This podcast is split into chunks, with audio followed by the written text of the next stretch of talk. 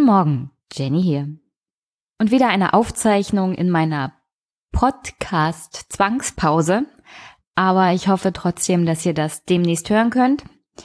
Und es ist die 21. Kalenderwoche vorübergegangen und oh Mann, was für eine Woche.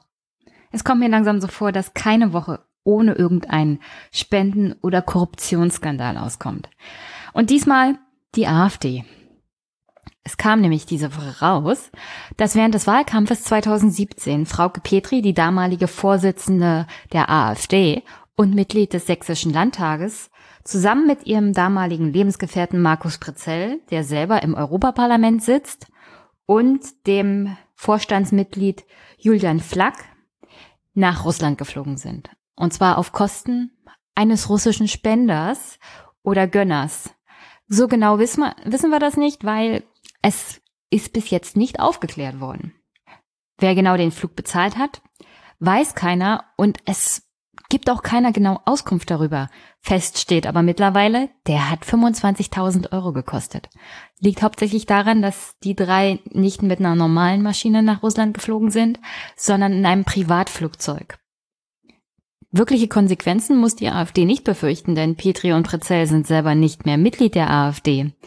Aber es bleibt natürlich ein ziemliches Geschmäckle.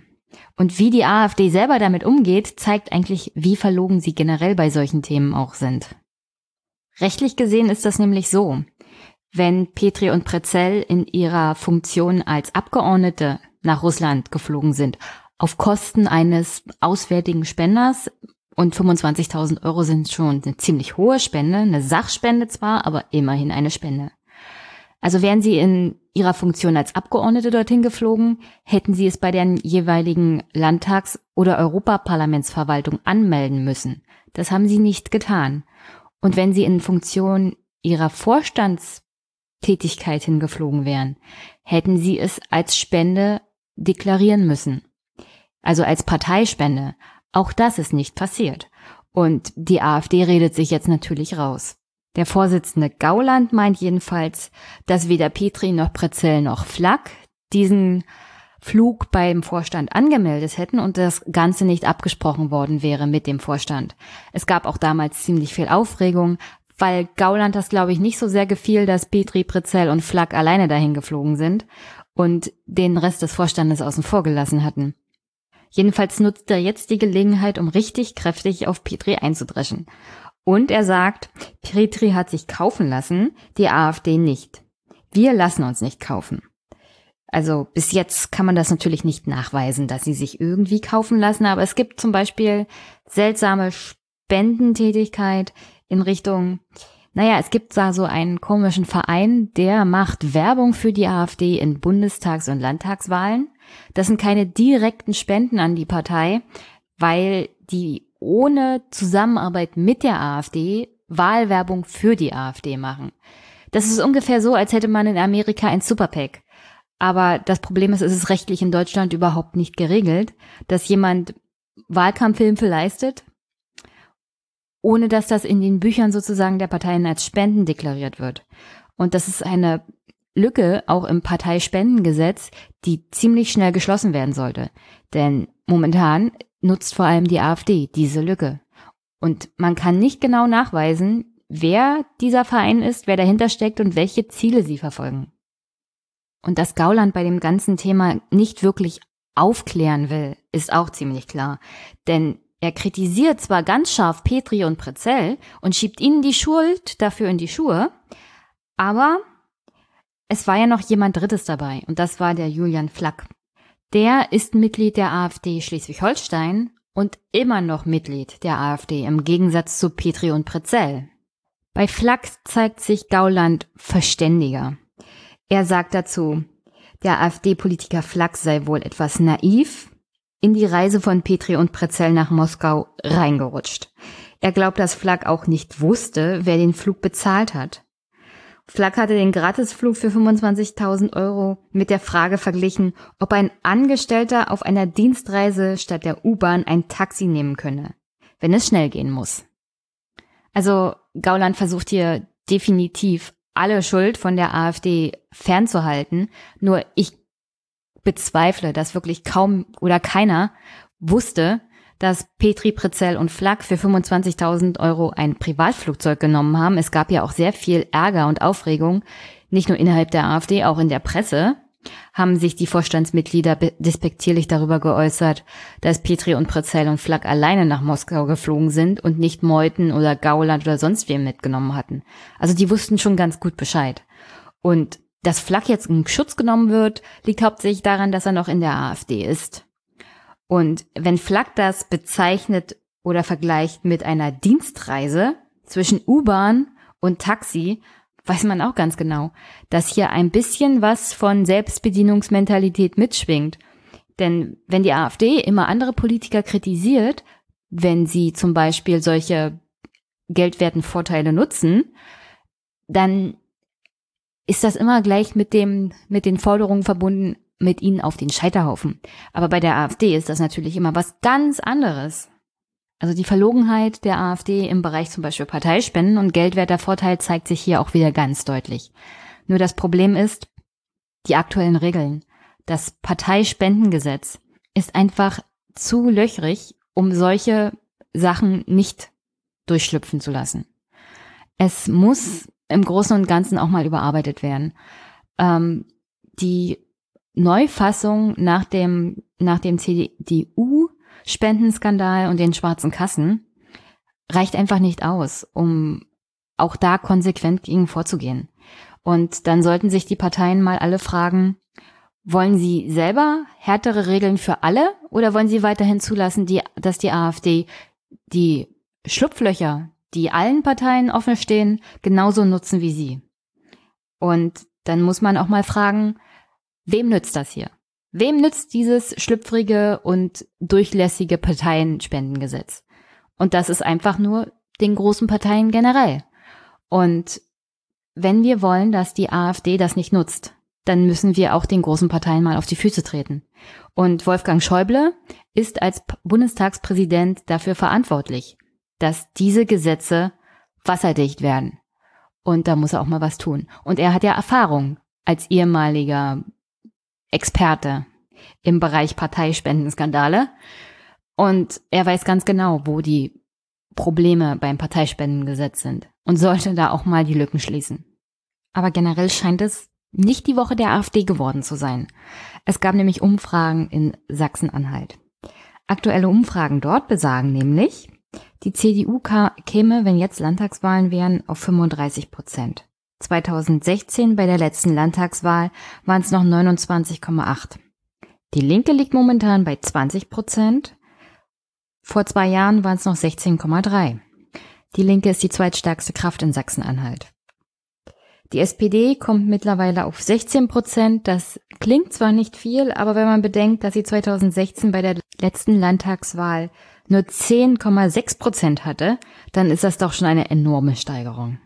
Und zu guter Letzt, die AfD liegt bei aktuellen Umfragen in Sachsen-Anhalt bei 15 Prozent. 2016 waren es 24,3. Sie war damals die zweitstärkste Kraft in Sachsen-Anhalt. Und es war eine der Wahlen, wo alle am Ende geschockt waren, wie hoch die AfD bei den Wahlen gekommen war. Und deswegen gute Sache für Sachsen-Anhalt, aber ich gebe da noch ein paar Sachen zu bedenken. Denn ich würde nicht davon sprechen, dass die AfD jetzt in einen Abwärtstrend gerät. Das kann gut sein, dass das nur auf Sachsen-Anhalt bezogen ist. Und das könnte mehrere Gründe haben. Zum einen hat die AfD Sachsen-Anhalt wirklich einen formidablen Job gemacht, wenn es darum geht, sich absolut bloßzustellen. Poggenburg war bis vor kurzem dort der Vorsitzende und Fraktionschef und ähm, seine Kommentare zu dem Thema Türken sind ja jetzt mittlerweile bundesweit bekannt. Seine Lebensgefährtin zum Beispiel, die ungefähr 20 Jahre jünger ist als er und gleichzeitig die Tochter eines weiteren AfDlers in der, im Fraktionsvorstand und in der sachsen-anhaltinischen AfD-Landespartei ein wichtiges Mitglied ist. Diese Tochter hat in der Landtagsfraktion eine Ausbildung bekommen.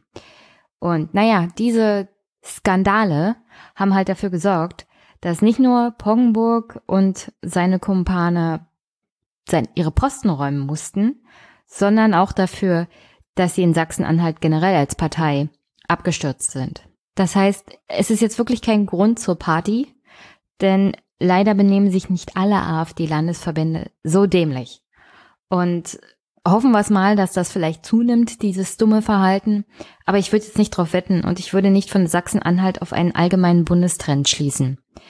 Wir können die Daumen drücken und das ist alles, was wir machen können. Und darauf hoffen, dass, wie zum Beispiel die CDU Sachsen-Anhalt, die Regierung einen guten Job machen, sodass die Bürger überhaupt keinen Anlass darin sehen, aus Protest zum Beispiel die AfD zu wählen. Lieber sollten sich CDU, SPD, Linke, Grüne und FDP um die drängenden Fragen der Bürger kümmern.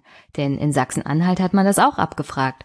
Und die drängendsten Fragen der Sachsen-Anhaltiner, Überraschung, sind nicht Flüchtlinge. Die meisten sagen, die Themen, die ihnen wirklich am Herzen liegen, sind Arbeit und die Wirtschaft. Erst an dritter Stelle kommt das Thema Zuwanderung und Flüchtlinge. Aber genauso wichtig ist den Anhaltinern das Thema Bildung und Lehrermangel im Land Sachsen-Anhalt. Und auch wenn sie im Großen und Ganzen persönlich ihre Zukunft als sehr oder eher positiv einschätzen, haben die meisten doch Sorgen und vor allem im Bereich Rente, Altersversorgung, Pflege und Gesundheit. Also wie gesagt, wer die AfD wirklich aus Land und Bundestag rausbekommen will, muss eine gute thematische Politik anbieten in den Feldern, in denen die Bürger vor allem ihre Probleme sehen. Und das ist nicht als allererstes Flüchtlinge, Zuwanderung, Asyl oder Migration. Und auch nicht identitäre Fragen, sondern hauptsächlich, wie bestreite ich meinen Lebensunterhalt und wie sieht meine Zukunft aus? Auch wie sieht mein Leben mit Rente aus? Und diese Woche kamen ja Befragungen raus und die Bundesregierung war ganz überrascht. Die meisten Menschen wollen nicht länger als sie müssen arbeiten. Die meisten wollen schon gerne mit 63 in Rente gehen und den Rest ihres Lebens ein bisschen genießen. Und warum auch nicht? Ich meine, man arbeitet sein Leben lang wirklich hart und sobald man kann, versucht man aus dieser Arbeit rauszukommen, weil mittlerweile die Arbeit einfach psychisch, körperlich zu anstrengend geworden ist. Ich meine, selbst wenn man einen Bürojob hat, der Druck wird ja nicht weniger. Und dann freust du dich, einfach mit 63 schon in Rente gehen zu können. Und wenn die CDU das zum Beispiel jetzt ab, wieder abschafft, beziehungsweise die meisten können es ja noch nicht mal in Anspruch nehmen, dann sorgt das für ein, naja, ein Gefühl von den Bürgern, Unzufriedenheit mit ihrem Leben, mit ihrer Lebenssituation und irgendwo muss dann Wut und Verzweiflung ja auch hin. Und wenn man nichts anderes hat als eine Wahlstimme alle vier Jahre, dann kann es gut sein, dass sich die Wut über Jahre aufstaut und man dann wirklich Protest wählt. Und welche Parteien das sind, naja, das ist die AfD. Also nicht nur Haltung bewahren, nicht nur aufklären über die AfD, sondern vernünftige Politik machen. Und dazu gehört auch, dass man der Linken zugesteht, dass sie sich für einen Untersuchungsausschuss im Bereich BAMF-Skandal ausspricht. Denn was die AfD und FDP zum Beispiel damit bezwecken, wissen wir ja alle. Aber ein Untersuchungsausschuss beim Thema BAMF bietet genauso die Möglichkeit aufzudecken, wo die wahren Probleme sind. Und das ist die zusammengesparte Verwaltung über Jahre hinweg und der immense Druck auf die Verwaltungsmitarbeiter, der vor allem von der politischen Ebene nach unten weitergereicht wird. Und der auch dafür gesorgt hat, dass zum Beispiel in schneller Abfolge sehr, sehr viele negative Bescheide erlassen wurden, um die Statistik zu schaffen. Und dann werden diese Bescheide jetzt vor Gerichten einkassiert und sorgen bei Gerichten auch für einen erheblichen Arbeitsbedarf. Also nicht die Linke, nicht Sarah Wagenknecht in diesem Fall wieder verteufeln. Es ist schon der richtige Ansatz, hier einen Untersuchungsausschuss zu machen und das Narrativ dann aber nicht AfD und FDP überlassen. Von wegen, naja, Schuld ist die Regierung, die hat so viele Flüchtlinge reingelassen. Nein. Das Narrativ muss sein, Schuld ist die Regierung, die hat an der Verwaltung gespart und dann auch noch Druck ausgeübt. Und deswegen kam es zu so vielen negativen Bescheiden, deswegen haben wir mangelnde Rechtssicherheit Und deswegen muss hier endlich mal was getan werden. Und auch die Kanzlerin, die zwölf Jahre lang hier die Verantwortung zu tragen hatte, muss dann in entsprechender Art und Weise zur Verantwortung gezogen werden.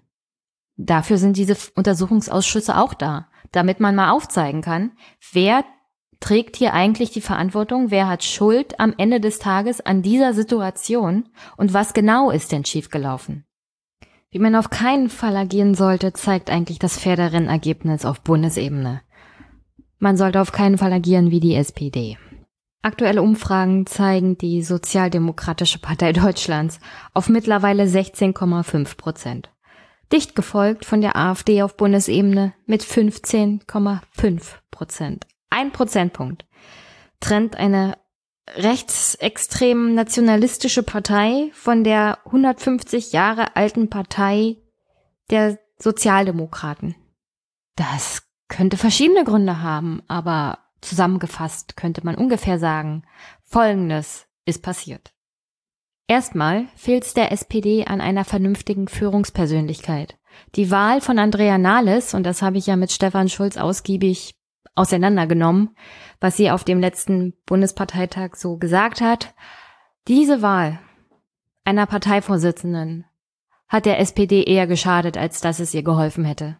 Tatsächlich ist nämlich der Graben zwischen Parteiführung und der Basis noch größer geworden. Die eigenen Leute, die eigene SPD trauen Andrea Nahles eine vernünftige Politik nur zu 66 Prozent zu. Also nicht zwangsweise eine vernünftige Politik auf Bundesebene, sondern generell eine vernünftige sozialdemokratische Politik. Und du solltest schon sozialdemokratische Politik machen als Vorsitzende der Sozialdemokratischen Partei. Des Weiteren steht Frau Nahles, und ich kann es nur noch mal wiederholen, das habe ich schon öfters gesagt, nicht für die personelle und inhaltliche Erneuerung, die diese Partei braucht. Und alle, die jetzt mit ihr zu tun haben und ihrem, in ihrem Dunstkreis sind, und dazu gehört auch Kevin Kühnert, werden zusammen mit ihr untergehen. Zum Zweiten ist die Partei sich inhaltlich immer noch nicht einig. Sie wollen irgendwie eine AfD-ähnliche Flüchtlingspolitik. Gleichzeitig wollen sie, wenn man Olaf Scholz Glauben schenkt, eine Haushaltspolitik, die die schwarze Null zum Inhalt hat, mit so wenig Investitionen wie möglich, aber doch wollen sie irgendwie investieren. Wie genau, kann uns aber irgendwie keiner sagen. Beim Thema Steuerpolitik wissen sie auch nicht genau, wo sie hinwollen. Nee, lieber keine Steuerreform, irgendwie die Bürger entlasten. Ja, wir wollen irgendwie die kalte Progression abschaffen und Vermögens Vermögenssteuer, hm, reden wir mal nicht drüber. Wir nennen es mal ein bisschen anders, okay? Was, was will diese Partei? Sie wissen es selber nicht und entsprechend, wer soll sie wählen? Wenn die Partei nicht weiß, wo sie hin will, wer soll ihnen irgendwas abkaufen? Sie erzählen jeden Tag was anderes. Zum Dritten. Also, es läuft nicht nur auf Bundesebene schlecht. Auch die schlechten Ergebnisse in den Landesparlamenten haben negative Auswirkungen auf Bundesebene. Ich meine, gucken wir uns mal Ostdeutschland an. Und gerade hier in Brandenburg, wo nächstes Jahr Landtagswahl ist. Die SPD liegt nur noch einen Prozentpunkt vor der CDU und die wiederum liegt nur einen Prozentpunkt vor der AfD. Es besteht hier die glaubhafte Wahrscheinlichkeit, dass die AfD hier nächstes Jahr stärkste Kraft wird. Also die SPD ist in den Ländern, in denen sie historisch gesehen eigentlich immer stark war, und das waren auch häufig eher die ostdeutschen Bundesländer, einfach nur noch ein Schatten ihrer selbst. Also selbst wenn man auf Bundesebene noch irgendwas reißen wollen würde, das geht nicht ohne die ostdeutschen Länder. Wenn die SPD da dritte, zweite, dritte Kraft ist, reicht es halt nicht mehr aus. Und auch wenn man sagen kann, na ja, in Ostdeutschland, da leben so und so, so wenig Wähler, so wie aussagekräftig ist das denn? Das Problem hat die SPD mittlerweile aber auch im Westen. Es gibt teilweise Ergebnisse in Nordrhein-Westfalen von 22 Prozent in den Umfragen. In Bayern, naja, okay, da ist er generell schlecht, aber selbst für SPD-Verhältnisse ist er da mittlerweile mit 12 Prozent wirklich schlecht. Und in Baden-Württemberg erreicht er auch nur 13 Prozent. Was gerade in Berlin los ist? Da ist die Linke momentan die stärkste Kraft, gefolgt von der CDU. Und an dritten, dritter Stelle die SPD. Ich möchte bloß noch mal daran erinnern, die Bundeshauptstadt aus der Willy Brandt als Bürgermeister gekommen ist. Willy Brandt, der die großartigste Politik für die SPD gemacht hat und auch für Deutschland, diese wirkliche Herzkammer der SPD, verliert sie gerade. Und nicht an irgendwen, sondern an die Linke und an die CDU. Und falls Frau Nahles denkt, dass der AfD nachzuplappern helfen wird, das wird es nicht. Das verschreckt eher die Wähler, die man noch hat, als dass es Wähler von der AfD an die SPD holt. Ich persönlich glaube auch, wir brauchen ein vernünftiges Einwanderungsgesetz. Hauptsächlich deswegen, weil uns Rechtssicherheit generell in diesem Land fehlt, wenn es um Einwanderung geht. Es gibt mittlerweile in zweiter und sogar dritter Generation Migranten in Deutschland. Die sind hier geboren und versuchen immer noch einen deutschen Pass zu bekommen. Und da fehlt es halt an Rechtssicherheit, da fehlt es an etwas, worauf sich die Menschen, die hier geboren wurden, überhaupt nicht stützen können. Und was die SPD aber macht, ist, dass sie das Thema Asyl und Flüchtlinge mit dem Thema Einwanderung vermischt. Und das sind zwei ganz verschiedene Sachen. Das eine betrifft Rechtssicherheit, nicht nur für Menschen, die hier in zweiter, dritter Generation leben, sondern auch für die, die nach Deutschland einwandern wollen, um sich hier eine Zukunft aufzubauen. Das andere ist humanitäre Hilfe für Menschen, die vor Krieg, Vertreibung, Klimakatastrophen oder sonst was flüchten, beziehungsweise vor politischer Verfolgung. Das ist ja zum Teil durch das Grundgesetz auch abgedeckt. Man ist asylberechtigt, wenn man ein politisch Verfolgter in seinem eigenen Heimatland ist. Und äh, dass das Grundgesetz da ein bisschen überarbeitungsbedürftig ist, würde ich nämlich auch sagen, weil alles das, was den, das Thema zum Beispiel Krieg oder Klimaveränderungen angeht, werden vom Grundgesetz überhaupt nicht abgedeckt. Und dass man da handeln muss, das ist schon korrekt. Wie man aber das kommuniziert, ist eine ganz andere Frage. Und die SPD kommuniziert das auf eine Art und Weise, wie sie AfD-Wähler halt zu sich holen will. Und zwar auch die bösen Asylbewerber, die bösen Migranten, die bösen Flüchtlinge. Die Tatsache, dass man humanitär trotzdem helfen muss oder beziehungsweise sollte, wird dabei völlig außen vor gelassen und völlig ignoriert. Und wozu macht die SPD das? Ich verstehe es nicht, denn die Wähler wird sie nicht bekommen. Und wenn es irgendwelche Umfragen gibt, die Ihnen das sagen, dann sollten Sie diese Umfragefirmen feuern, denn sie lügen Sie an. So. Und was passiert, wenn die etablierten Parteien komplett die Kontrolle verloren haben und auch jegliche Glaubwürdigkeit? Kann man gut am dem Beispiel sehen, was ich heute besprechen werde, was mein Hauptthema ist. Das ist Italien. Wenn wir uns kurz zurückerinnern. Am 28. Dezember 2017 hatte der italienische Staatspräsident Sergio Mattarella das Parlament aufgelöst. Eine Formalie, um den Weg frei zu machen für Neuwahlen. Daraufhin wurde am 4. März nicht nur die Abgeordnetenkammer gewählt, sondern auch große Teile des Senats. Aber ein großes Problem für Italien ist mittlerweile die stark zersplitterte Parteienlandschaft. Es gibt kaum eine Partei, die wirklich Chancen darauf hat, über 30 Prozent zu kommen. Am meisten wählen die Italiener deswegen heutzutage Parteibündnisse. Also die Parteien beschließen schon vorher, in ein Bündnis einzugehen und auf dem Wahlzettel wählt man dann das Bündnis in Italien. Das ist ungefähr so, als wenn, naja, als wenn in Deutschland die Linke und die SPD schon vor der Wahl sagen, wir gehen zusammen, machen zusammen eine Liste und dann wählt man praktisch die Koalition schon bevor der Wahltag vorbei ist. Und deswegen wurde die stärkste Kraft, das stärkste Bündnis, das Mitte-Rechts-Bündnis mit den führenden Parteien zum Beispiel aus der Partei Lega, ehemals Lega Nord und der Berlusconi-Partei. Im Gegensatz dazu kam zum Beispiel das Mitte-Links-Bündnis worin auch die ehemalige Regierungspartei, also die Sozialdemokraten in Italien, die Partizio Democratico, ähm, kamen auf 23 Prozent und die äh, PD selber, also die SPD praktisch von Italien, kam dabei nur auf 19 Prozent. Was, wenn ich mir das so recht überlege, immer noch mehr ist als auf das, was auf die SPD momentan so entfällt, wenn Bundestagswahlen wären. Gleichzeitig gibt es eine Partei, die die stärkste Partei geworden ist. Und das ist die Fünf-Sterne-Bewegung von Pepe Grillo. Die haben alleine als Einzelbewerber 32 Prozent aller Stimmen geholt. Also wofür zum Beispiel Berlusconi noch die Lega braucht, um 37 Prozent zu erreichen, die Fünf-Sterne-Bewegung hat das fast alleine geschafft. Und das ist in einem Land, in dem es wirklich mittlerweile ein unglaublich zersplittertes Parteiensystem gibt, schon sehr außergewöhnlich. Und im Großen und Ganzen kann man sagen, nach der Wahl wusste man eigentlich, eine Regierung kann es eigentlich nur geben, wenn die PD, also das Mitte-Links-Bündnis zusammen mit dem Mitte-Rechts-Bündnis zusammenarbeitet.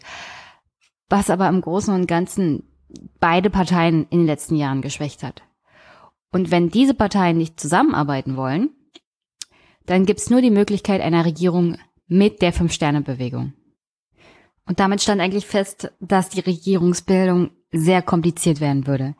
Mal abgesehen davon, dass es in, Italien immer den Anschein, vor allem in Deutschland hat, dass es generell sehr kompliziert ist, eine Regierung zu bilden, eine stabile Regierung.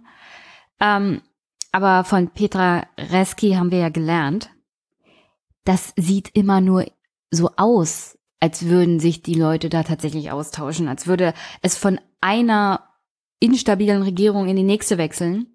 Tatsächlich bleiben ja die Köpfe alle ungefähr gleich. Und deswegen, was nicht gleich geblieben wäre, was neu gewesen wäre, wäre die Fünf-Sterne-Bewegung gewesen.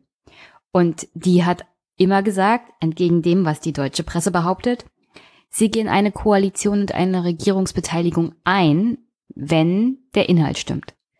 Also da ging es nicht um Personen, sondern da ging es um den Inhalt, das politische Programm, an dem sie sich auch messen lassen müssen durch die Mitglieder und durch die Bürger. Und zum Beispiel hätten die Mitglieder in den Online-Befragungen ja dann jederzeit sagen können, also mit dem Inhalt, nee, danke, dann lieber keine Regierungsbeteiligung. Und deswegen war es von Anfang an schwierig, eine Regierung ohne die fünf Sterne zu bilden. Und zum Beispiel für die Berlusconi-Partei nicht gleichzeitig die Leute zum Beispiel von der Mafia zu beruhigen. Denn eine inhaltliche, ein inhaltliches Ziel, vor allem auch der Fünf-Sterne-Bewegung, ist es, die Mafia-Bemühungen in Italien endlich zu beenden. Also dieses Land ist durchsetzt von dieser Kriminalität und es schadet dem Land im Großen und Ganzen. Und mittlerweile muss man auch sagen, die Mafia ist auch ein europäisches Problem. Es werden Journalisten in Europa von der Mafia umgebracht. Die Mafia, und das hat Petra uns auch erzählt, greift im großen Stil europäische Fördergelder ab. Und dass die EU sich nur darüber aufregt, dass zum Beispiel die Fünf-Sterne-Bewegung und die Lega eine Regierung bilden wollen, während sie gleichzeitig nichts tut, um diesen Machenschaften der Mafia auf europäischer Ebene Einhalt zu gebieten. Das ist so verlogen. Da fehlen mir, selbst mir, langsam die Worte.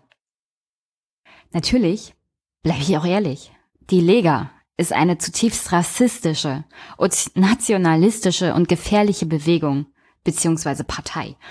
Aber Sie hat auch schon seit Jahren immer wieder mit Berlusconi zusammengearbeitet. Und sie hat vor allem vom Wahlkampf profitiert und hat das Narrativ praktisch geprägt. Es ging um Wirtschaft, aber vor allem ging es um Flüchtlinge. Es war ein Anhänger der Lega, der auf afrikanische Flüchtlinge geschossen hat und versucht hat, sie umzubringen. Und und das hat überhaupt keinen Effekt gehabt in den Wahlen. Also Italien ist ein Land mit sehr vielen Problemen, aber davon zu unterscheiden ist auch das Verhalten und die politische Orientierung der Fünf-Sterne-Bewegung. Die haben zwar auch als zentralen Punkt Einwanderung, Asyl und Flüchtlingspolitik, aber nicht auf diese rassistische Art und Weise, wie es die Lega hat. und da, dass sie versucht haben, mit der Lega eine Koalition einzugehen. Dazu komme ich nochmal später. Liegt hauptsächlich daran, dass die PD, die Sozialdemokraten, sich strikt geweigert haben, mit der Fünf-Sterne-Bewegung eine Regierung zu bilden. Und woher ich das nehme, dass die Fünf-Sterne-Bewegung zum Beispiel bei weitem nicht so rassistisch und anti-Flüchtlinge sind wie zum Beispiel die Lega. Das kommt aus einem Interview, das eine deutsche Zeitung mit dem Chef der Fünf-Sterne-Bewegung, Luigi Di Maio, beziehungsweise er ist ja der Spitzenkandidat, ähm, er war damals der Spitzenkandidat geführt hat. Und er hatte eigentlich interessante Aussagen gemacht zum Thema Flüchtlingspolitik und das Verhalten auch der EU zu dem Ganzen. Zum Beispiel hat Di Maio kritisiert, dass man als EU zwar für diesen Tür Türkei-Deal Geld gibt, aber gleichzeitig nichts bei dem Thema Mittelmeerroute tut, außer vielleicht mit libyschen Warlords zusammenzuarbeiten. Ähm, und er sagt selber aus, dass Italien mit einer 9000 Kilometer langen Küste am Mittelmeer allein in 2017 4,5 Milliarden zur Bewältigung der Flüchtlingskrise. Und sie haben eine echte Flüchtlingskrise, weil wenn du eine so lange Küste hast und die Flüchtlinge aus Afrika kommen, dann landen sie natürlich in Italien. Und dann ist die Zahl und das Geld, das du investieren musst, um mit dieser Krise fertig zu werden, wesentlich höher, als wenn du zum Beispiel Deutschland hast, das, lass mich raten, wie viel Kilometer Küste mit dem Mittelmeer hat? Ich hab's, glaube ich, vergessen. Null. Und äh, wir dürfen auch nicht vergessen, als es sich zeigte, dass die Stimmung in Deutschland in der Bevölkerung kippt, hat CDU und CSU und Frau Merkel alles dafür getan, dass gar keine Flüchtlinge ankommen können. Sie haben den Türkei-Deal gemacht und sie haben dafür gesorgt, dass niemand, auch nicht aus Italien, kommen kann. Und sie haben deutlich gemacht, dass höchstens syrische Flüchtlinge aufgenommen werden. Afrikanische Flüchtlinge gar nicht. Und das heißt, dass Italien im Großen und Ganzen von den Nachbarländern, von Deutschland und von Brüssel mit dem Thema alleine gelassen werden. Finanziell und moralisch. Und in diesem Interview wurde Di Maio gefragt von der Zeitung. Ich zitiere mal. Was kritisieren Sie konkret an den europäischen Partnern? Und Di Maio antwortet darauf. Und auch das ist ein Zitat, aber ich möchte nur mal darauf hinweisen, was er hier sagt. Stimmt auch. Das ist passiert. Und dass die Italiener da überhaupt kein Vertrauen mehr in die Europäische Union haben, das kann man nach der Antwort dann auch besser nachvollziehen, denn was die EU-Länder hier gegenseitig sich angetan haben und angerührt haben, das ist nicht im Sinne einer Europäischen Union. Also auf die Frage, was Di Maio an den europäischen Partnern kritisiert, und ich zitiere. Österreich hat gedroht, Panzer an den Brenner zu schicken. Frankreich will nur Asylberechtigte aufnehmen. Gemeinsam mit den Spaniern machen die Franzosen die Häfen dicht. Keine europäische Institution hat diese Länder zur Ordnung gerufen. Kommissionspräsident Juncker hat sich darauf beschränkt, Solidarität mit Italien zu erklären. Ich hätte auch gerne eine Bemerkung von Frau Merkel zu den Panzern in Österreich gehört. Die Mayo hat aber auch Vorschläge gemacht bzw. erläutert in diesem Interview, was er sich vorstellt, wenn er an der Regierung wäre, wenn die Fünf-Sterne-Bewegung an der Regierung wäre, was sie selber tun würden im Bereich Flüchtlingspolitik. Und es kann gut sein, dass sie in der Koalitionsverhandlung mit der Lega was ganz anderes beschlossen haben. Ähm, was wahrscheinlich auch hauptsächlich daran liegt, dass die Lega überhaupt keine humanitäre Hilfe für irgendjemanden will, außer für Italiener. Aber was die Mayo hier sagt, kaufe ich ihm auch ab und ich glaube ihm auch, dass wenn die Fünf-Sterne-Bewegung alleine darüber entscheiden würde, sie Folgendes tun würden. Und zwar meint er, wir müssen die Dublin-Vereinbarung ändern, die Quoten aller Flüchtlinge müssen gleichermaßen auf die EU-Länder verteilt werden. Juncker muss durchgreifen. Libyen muss stabilisiert werden. Und da meine ich, unterscheidet er sich im Großen und Ganzen nicht von Forderungen anderer EU-Länder oder anderer Staatschefs. Im Vergleich dazu hat ja sogar Macron noch schärferes Vorgehen gegenüber Flüchtlingen und Migranten gezeigt. Und wenn es um Europa generell geht, ich meine, in den deutschen Medien wird ja auch die Fünf-Sterne-Bewegung als populistisch und antieuropäisch gebrandmarkt. Was die Mayo hier aber sagt, ist, dass sie ein Europa wollen, das anders ist. Also sie wollen es nicht abschaffen, sie wollen Italien nicht aus der EU rausbringen, sie wollen auch nicht aus dem Euro wirklich raus. Sie wollen in Europa bleiben, sie wollen aber ein anderes Europa, ein verbessertes Europa. Denn der Zustand, wie er jetzt ist, das ist eine EU in Brüssel, da geht's nur um Zahlen. Und es geht nur um Geld. Und das ist nichts, was wirklich identitätsstiftend ist und was auch auf lange Sicht die EU zusammenhalten würde. Es, also wenn man nur mit Geld und Sparen argumentiert und wenn man nur den Euro hat und den Binnenmarkt, dann ist der Leidensdruck irgendwann so groß, siehe Griechenland. Wozu ist man denn in der EU, wenn die eigenen Kinder in SOS-Kinderdörfer gebracht werden müssen, weil man es sich nicht mehr leisten kann, sie zu ernähren. Das ist die Politik, die die Europäische Union in der EU macht. Und das ist das Europa und das Brüssel, das man verbessern muss. Und da muss man die Mayo einfach mal recht geben. So geht es jedenfalls nicht weiter. Und während wir auf europäischer Ebene noch warten, dass überhaupt mal was anderes passiert, dass es mal was Neues gibt, haben sich die Italiener offensichtlich schon für was Neues entschieden. Jedenfalls nach dem jetzigen Stand der Dinge wird der neue Ministerpräsident Giuseppe Conte. Das ist ein Parteiloser, auf den sich Di Maio und Salvini geeinigt hatten, denn das werde ich, wenn ich Zeit habe, noch ein bisschen mehr erläutern. Di Maio kann jemanden wie Salvini von der Lega bei seinen Leuten auf keinen Fall verkaufen. Das liegt nicht nur daran, dass das eine nationalistische und rassistische Partei ist.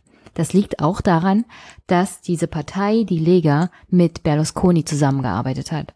Und wenn die Mitglieder und die Unterstützer von der Fünf-Sterne-Bewegung eins nicht ausstehen können, dann ist das alles das, wofür Berlusconi steht und was er repräsentiert. Und das sind Interessenvertretungen für Unternehmen, aber auch für die Mafia. Ein, eine Klientelpolitik, die das Land Italien an sich kaputt gemacht hat. Und eine Verbindung mafiöser Art und Weise, also selbst wenn ich mich hier in meinem Podcast darüber beschwere, dass unsere Politiker Lobbyarbeit machen, das ist nichts im Vergleich zu dem, was die politischen Führungskräfte in Italien sich so leisten. Und eine Sache hat die ein oder andere Berichterstattung auch in Deutschland hinbekommen, und zwar festzustellen, dass die Italiener, wenn sie eins nicht wollen, dann ein weiter so. Und genau das ist es, wenn sie sich für die Fünf-Sterne-Bewegung oder die Lega entscheiden. Naja, vielleicht nicht gerade die Lega, die ist auch ein ganz schönes Stück weiter so. Aber die Italiener wollen einfach nicht mehr den Status quo. So wie es jetzt ist, ist es einfach, ich sag's mal, scheiße für die Italiener. Sie wollen endlich den Abbau der Bürokratie in dem Land, dass, dass das Land praktisch fesselt und keinerlei Möglichkeit zur Weiterentwicklung bietet. Die Korruption ist ein riesengroßes Problem wenn die Kinder unterrichtet werden sollen, müssen die Eltern dafür sorgen, dass genug Schulmaterial da ist. Auch für Kreide müssen die Eltern selber sorgen. Also eine bessere Bildung und zwar auf wirklich dem untersten Niveau an Ausrüstung in den Schulen in Italien. Dann gibt es ein riesiges Problem mit dem Gesundheitssystem und eine hohe Arbeitslosigkeit, vor allem Jugendarbeitslosigkeit. Es gibt es gibt eine riesengroße Generation in Italien, die gut ausgebildet ist, die aber zu Hause lebt und keinen Job findet und praktisch mit den Eltern zu Hause wohnt und von deren, sagen wir mal, Rente oder Sozialhilfe leben müssen, mitleben müssen. Und das ist, das ist kein Land, das eine Zukunft hat, wenn die ganze junge Generation, die noch da ist, überhaupt keine Perspektive hat. Und da vergennt sowohl die Presselandschaft in Deutschland wie in Frankreich, da sah es teilweise nicht viel besser aus, einfach die Lebensrealität in Italien. Für die meisten ist das Leben in Italien nicht sehr schön. Und wenn du nicht gerade Politiker bist, der seit 50 Jahren irgendwo im Senat oder im Parlament sitzt und Seilschaften mit der Mafia aufgebaut hast, dann ist deine Zukunftsaussicht wirklich düster. Dementsprechend muss in Italien irgendetwas passieren. Die EU scheint sich ja nicht zu bewegen. Früher oder später wird in Italien sich was verändern müssen. Und da kann die deutsche Presse noch so sehr darüber schimpfen, dass sich zum Beispiel Lega und Fünf-Sterne-Bewegung darauf geeinigt haben, eine Steuerreform zu machen oder das Renteneintrittsalter zu senken oder eine Art Mindesteinkommen einzuführen, was ja in Italien eigentlich nur das ist, was wir in Deutschland als Hartz IV bezeichnen. Genau das wollen Fünf-Sterne-Bewegung und Lega zusammen einführen. Hartz IV sozusagen. Nichts anderes. Ich meine, in der deutschen Presse konnte man davon lesen, dass in Italien das Grundeinkommen eingeführt werden soll. Das ist natürlich totaler Quatsch. Das ist überhaupt nicht im Sinne auch der Lega. Das wollen die selber gar nicht. Was eingeführt werden soll, ich glaube, da haben die fünf Sterne sich ein bisschen durchgesetzt, ist eben Hartz IV für Menschen, dass sie nicht von heute auf morgen auf der Straße stehen müssen. Oder dass man, selbst wenn man ohne Job dasteht, nicht zwangsweise noch zu Hause leben muss bei den Eltern. Selbst dazu kann man einen Hartz-IVer in Deutschland nicht zwingen.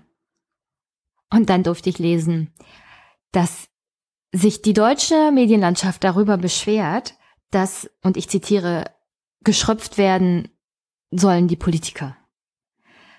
Tatsächlich ist in diesen Koalitionsverhandlungen vereinbart worden, dass es eine Reform geben soll.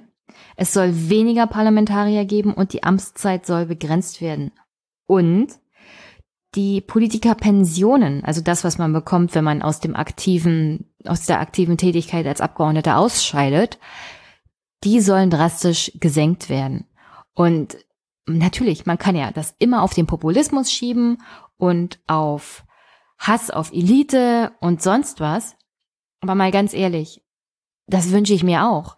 Ein kleineres Parlament, eine Amtszeitbegrenzung und wenn es geht, natürlich sollen Politiker vernünftig verdienen, dass sie unabhängig sind, aber dann müssen sie auch unabhängig sein. Und wenn in Italien Leute im Parlament sitzen, die von der Staatsanwaltschaft angeklagt und von Gerichten verurteilt wurden, und zwar unter anderem auch für Verbindungen zur Mafia. Dann ist das nicht Schröpfen von Politikern, liebe deutsche Presse, sondern dann ist das Bekämpfung von Korruption im Parlament. Und dann noch kurz, bevor es hier weitergeht, zu dem Thema die Medienlandschaft zum designierten Ministerpräsidenten Giuseppe Conte. Also der Mann ist parteilos und hat wenig Erfahrung anzubieten im Bereich Politik. Das stimmt, er ist ein Quereinsteiger. Aber ich möchte jetzt gerne mal wissen, wo genau es in dem Grundgesetz oder in irgendeiner Verfassung steht, dass man so und so viel Tage, Monate oder Jahre Erfahrung als Politiker haben muss, um das Oberhaupt eines einer Regierung zu werden oder ein Staats ein Staatschef.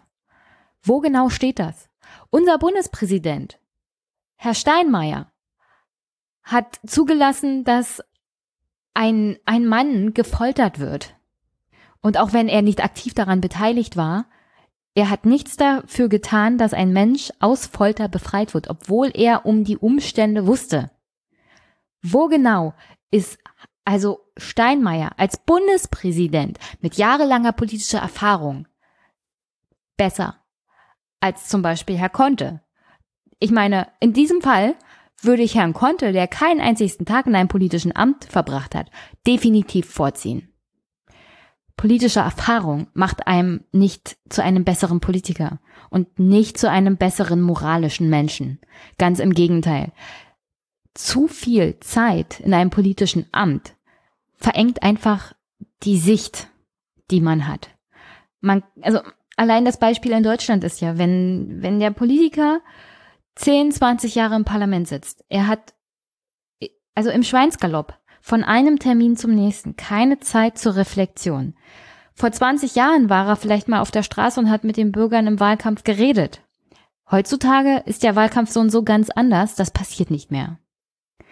Und wenn du dann nur Kontakt hast mit deinen Mitarbeitern, mit deinen Parteikollegen und naja, mit anderen Abgeordneten und Lobbyisten, wo genau sollst du ein, eine Weltsicht entwickeln, die außerhalb dieser Blase ist?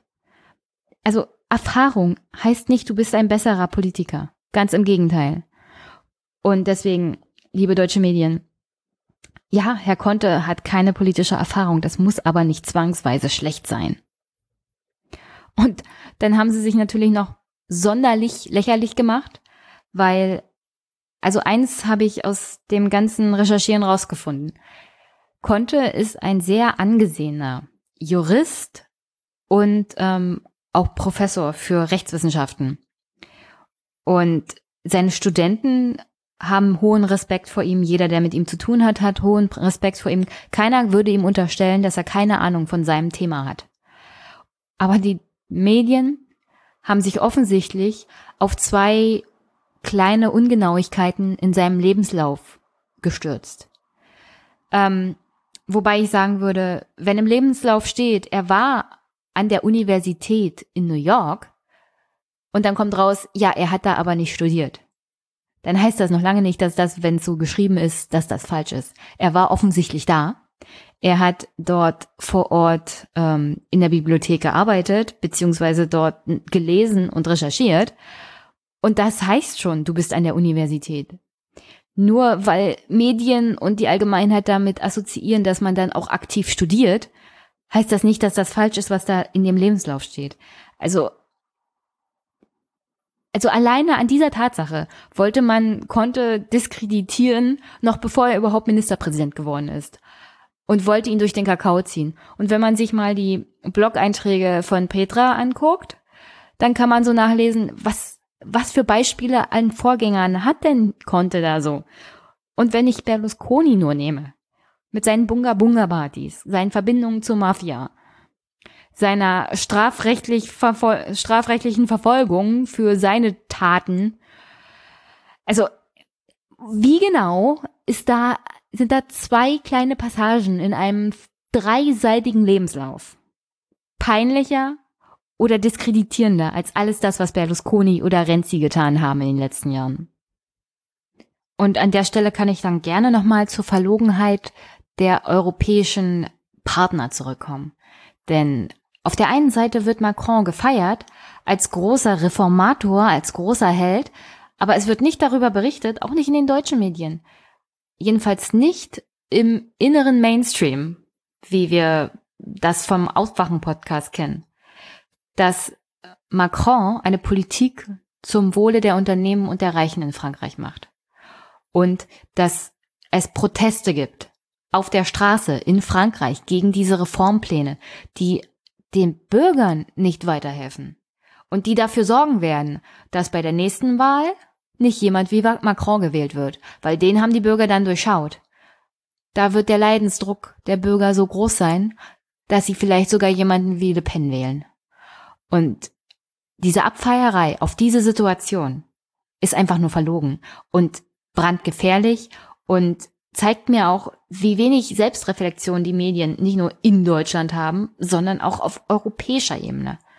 Und wenn zum Beispiel die Mayo genauso handeln würde wie Macron, das heißt äh, Steuern runter auf Kapital oder Steuersenkungen für Unternehmen, dann wäre das anscheinend alles kein Thema. Dann würde er wahrscheinlich genauso abgefeiert werden wie Macron. Aber wenn die Fünf-Sterne-Bewegung sagt, wir wollen Sozialpolitik machen und wir wollen hier Geld in die Hand nehmen und wir wollen es investieren, dann kommen auf einmal alle an und sagen, nein, das ist ja so gefährlich für die Eurozone. Ja, Italien hat hohe Schulden, aber weiterhin sparen, bis sie über den Jordan gehen, ist auch nicht die richtige Variante. Also wenn, wenn du den Bürgern jegliches, jegliche Handlungsmöglichkeiten nimmst, sozial irgendwie voranzukommen, egal in welchem Land, dann geht das gegen die Wand. Und das zeigen auch mittlerweile die Umfragen. Nicht die Fünf-Sterne-Bewegung ist gerade in den Umfragen gestiegen, sondern die Lega. Und wer gefallen ist, noch weiter, ist die Partei von Berlusconi und die PD. Also die Fünf-Sterne-Bewegung ist ungefähr gleich geblieben bei, im Vergleich zu den letzten Wahlergebnissen. Aber die Lega steigt an. Weil die Wut und der Hass der Menschen über ihre Lebenssituation irgendwo hin müssen. Und es ist immer einfach, auf solche Parteien reinzufallen. Und das tun die Menschen auch. Und die Antwort der europäischen Nachbarn und der europäischen Presse darauf ist, die bösen, bösen Populisten von der Fünf-Sterne-Bewegung. Herzlichen Glückwunsch, die nächste Wahl kommt. Und wie dann die Lega abschneiden wird, das möchte ich gar nicht wissen, weil es wird eine Katastrophe werden. Und ich finde, Italien und das ganze Theater um die Regierungsbildung herum zeigt auch ganz deutlich, wo wir in Europa stehen, was die Kommunikation und das Miteinander angeht. Guckt man sich allein die deutschen Reaktionen an, und ich meine diesmal nicht der Presse, sondern der Politiker, dann kann einem eigentlich nur noch Angst und Bange werden, was die Völkerverständigung und die europäische Freundschaft der Nationalstaaten angeht. So kann man jedenfalls kein, keine EU schaffen, die über einen Binnenmarkt hinaus wachsen wird. Also hören wir mal rein, denn in Deutschland sind Regierung und Opposition gleichermaßen besorgt um das, was in Italien passiert und vor allem wegen der europakritischen Töne aus Italien. Und dabei machen sie keinen Unterschied, was die Lega sagt und was die Fünf-Sterne-Bewegung sagt. Es ist wieder mal das Gleiche. Wenn jemand Europa kritisch ist, und zwar Europa, wie es jetzt ist, der Status quo, dann ist das schon gefährlich. Ich meine, der Europa-Experte im Auswärtigen Amt, Staatsminister Michael Roth von der SPD zum Beispiel, sagt Folgendes. Und ich zitiere, Europa braucht mehr denn je einen verlässlichen italienischen Partner, der wie bisher seinen Platz im Herzen Europas und nicht der trügerischen Sicherheit des Nationalismus hat. Okay, wenn das alleine Kritik wäre an der Lega, könnte ich das noch nachvollziehen. Aber hier geht es generell um die Regierungsbildung durch Fünf-Sterne-Bewegung und Lega. Und die Fünf-Sterne-Bewegung ist tatsächlich europakritisch in der Hinsicht, dass sie ein anderes Europa wollen und nicht das, was man momentan hat. Und Herr Roth als Europaexperte von der SPD im Auswärtigen Amt macht sich mehr Sorgen darum, wie das denn auf europäischer Ebene wirken könnte, wenn Leute an der Regierung sind, die sagen, also das Europa in Brüssel, das wir jetzt haben, davon hat keiner was. Darum macht er sich Sorgen, anstatt mal zu hinterfragen, in welchem Zustand Brüssel und Europa generell sind.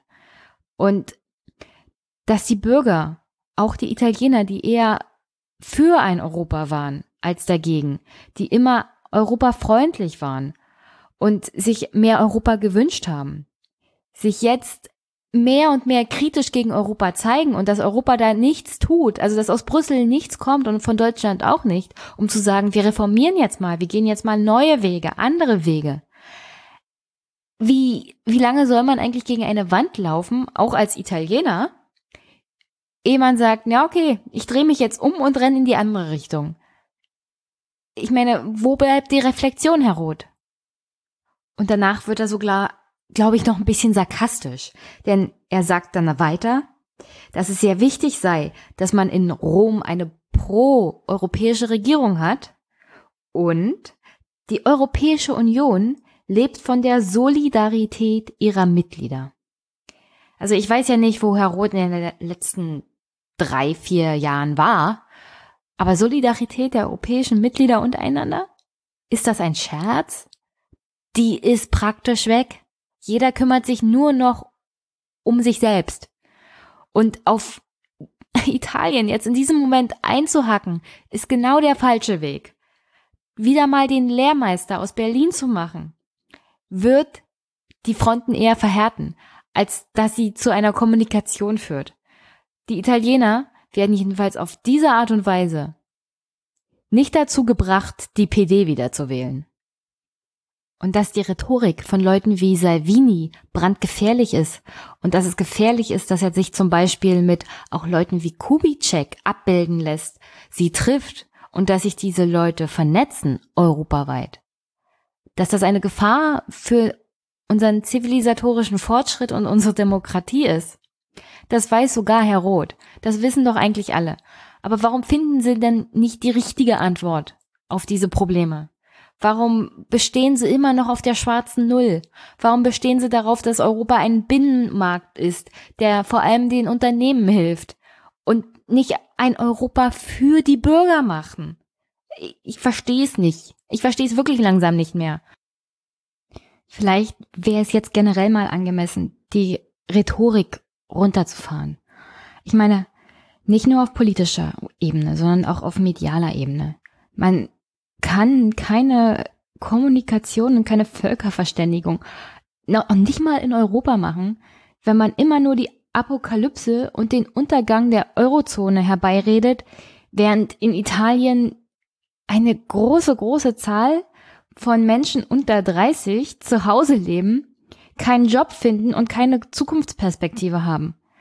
Da, wenn man keinerlei Möglichkeit hat, aus dieser Art von Lebensrealität auszubrechen, dann sucht man sich eine Möglichkeit. Und so kommen Wahlergebnisse für Lega zustande, die sich eigentlich keiner in Europa mehr gewünscht hätte. Aber Fakt bleibt, wenn es keine Möglichkeit gibt für den Bürger oder für den Wähler, sich irgendwie zu wehren und wenn man jahrzehntelang sagt, liebe Politiker, wir wollen diese Art von Politik nicht. Wir wollen zum Beispiel im Fall von Italien nicht das korrupte oder vorbestrafte Senatoren und Abgeordnete in den Parlamenten sitzen und weiterhin die Politik gestalten in diesem Land. Ich meine, wie lange soll man davon reden? Als junger Mensch oder als älterer Mensch, bis man resigniert und sagt, gut, ihr hört mir nicht zu. Die einzigste Möglichkeit, die ich habe, mich wirklich zu wehren, ist einmal im Jahr, einmal alle paar Jahre meine Stimme abzugeben. Dann mache ich das mal und dann wähle ich mal jemanden, der euch richtig wehtut. Und dass das ausgerechnet die Lega ist, dass das eine neofaschistische, rassistische Partei ist, deren Anhänger auf Afrikaner schießen. Das ist wirklich verachtenswert. Aber die Lebensumstände haben dazu geführt. Die Art und Weise, wie wir generell in Europa mit unseren Nachbarländern umgehen, hat dazu geführt. Die Art und Weise, wie wir hier einen Haushalt gestalten und wie wir Europa in Brüssel interpretieren, hat dazu geführt. Ich meine, es gibt eine Zahl von Rassisten in jeder Bevölkerung, aber das würde niemals die hohen Wahlergebnisse für Parteien wie die Lega erklären. So einfach ist die Welt halt nicht.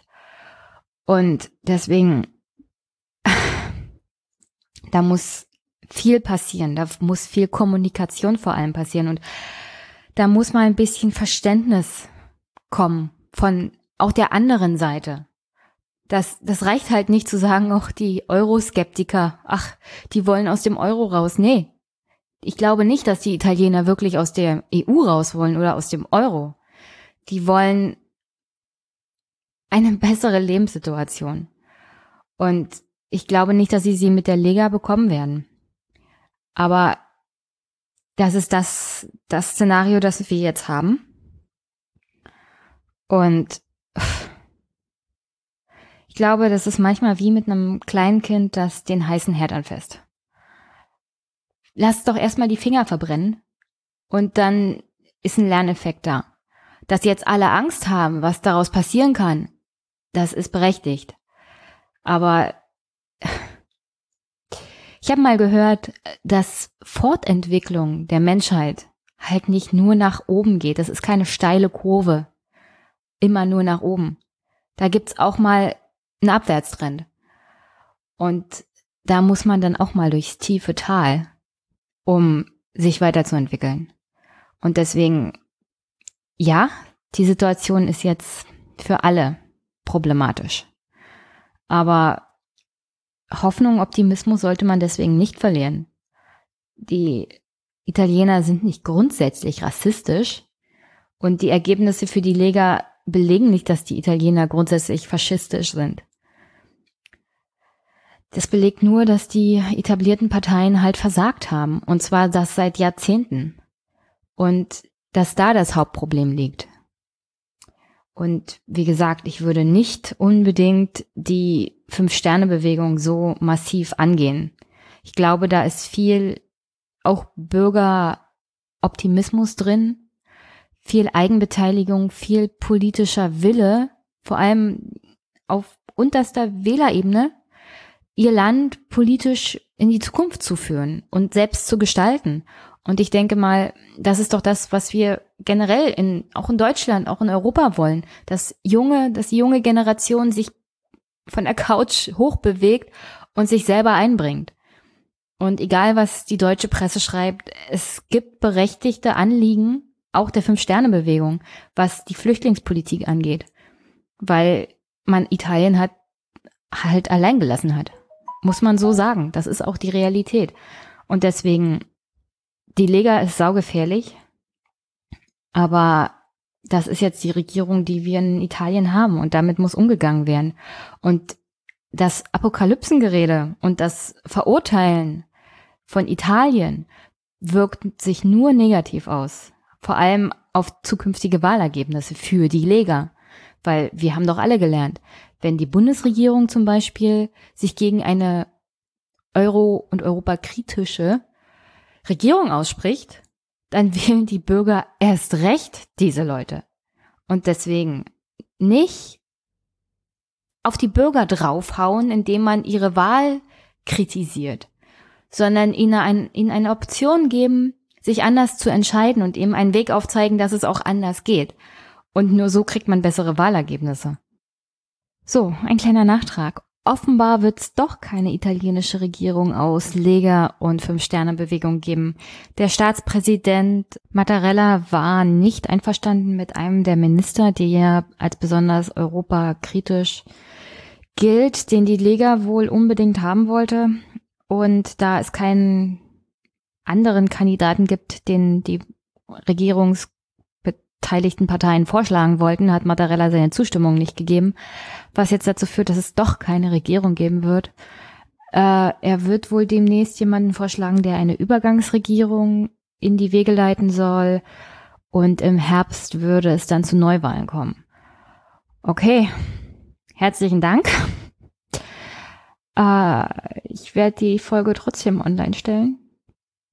Und dann gucke ich mal, was diese Woche zum Thema Italien noch passiert, weil das, die Situation ist jetzt natürlich auch nicht gut. Ich kann mir vorstellen, dass das vor allem der Lega jetzt helfen wird, diese Situation. Das, das sieht nicht gut aus mit Italien, ganz und gar nicht. Zum Abschluss, ähm, ich packe auf alle Fälle zwei Artikel zum Thema Fünf-Sterne-Bewegung und Pepe Grillo in die Shownotes. Die solltet ihr unbedingt lesen. Der eine ist von 2006. Der ist von Petra Reski. Die war auch schon im Aufwachen-Podcast. Die Folge empfehle ich ja so und so. Äh, Renzes Kohli oder so. War die Folge am besten. Ich packe sie auch nochmal in die Shownotes. Die ist wirklich gut und die berichtet ähm, in diesem Artikel von 2006 über ein Treffen mit Pepe Grillo, die Fünf-Sterne-Bewegung, was dahinter steckt, welche naja, Motivation schon 2006 in Italien war. Und das ist wirklich sehr aufschlussreich. Vor allem, um zu verstehen, was ist denn diese Fünf-Sterne-Bewegung? Was ist denn da los in Italien auch? Und wie lange, ähm, ja, die Wut der Italiener auf die etablierte Politik, vor allem in Italien, sich angestaut hat und was da im Hintergrund schon alles äh, gelaufen ist auch schon unter Berlusconi, den ja vor allem auch die europäische Presse, auch die deutsche Presse immer gefeiert hat. Und dass die Italiener sich da von Europa und Deutschland hintergangen fühlen, kann ich wirklich nachvollziehen. Und dann noch ein zweiter Artikel, der ist auch ganz gut. Da geht's um die Regierungsbildung in Italien und das aktuelle Regierungsprogramm und was denn da so los ist. Aber sonst, es gibt viel, viel zum Lesen zum Thema Italien, Regierungsbildung. Ähm, wenn man ein bisschen nachguckt, auch mehr als das, was zum Beispiel der Spiegel und Co. schreiben, mit der Apokalypsen-Rhetorik, die sie so an den Tag legen. Ähm, aber ja, wie gesagt, Kritik an den Zuständen in Italien ist immer gut. Kritik an der Lega ist so und so jederzeit willkommen. Äh, aber die Lösung der Probleme der Italiener und auch eine europaweite Lösung des Themas Flüchtlinge, die über die Mittelmeerroute kommen, was ja dann auch mit den Problemen, die auch die EU zum Beispiel in Afrika zu verantworten hat, zu tun hat. Das, das hängt immer alles zusammen. Und die Italiener alleine deswegen zu verurteilen, dass sie die Lega gewählt haben, weil in Brüssel die Hauptprobleme nicht angegangen werden. Ich kann es wirklich nachvollziehen, was in Italien los ist. Nicht, dass die Lega gewählt wurde, aber ich kann nachvollziehen, wie es zu dieser Fünf-Sterne-Bewegung kam und dass sich die Menschen im Stich gelassen fühlen, auch von Europa. Aber naja, findet, findet dann in den Shownotes die Artikel und ich lasse auch noch gleich den Aufwachen-Podcast zum Thema da. So, und sonst, äh, ich freue mich immer über gute Bewertungen bei iTunes. Folgt mir auf Twitter, weil ich habe da noch eine Wette laufen mit meiner Nicole. Und ja, ich wünsche euch eine schöne Woche und unterstützt den Podcast. Bis dann.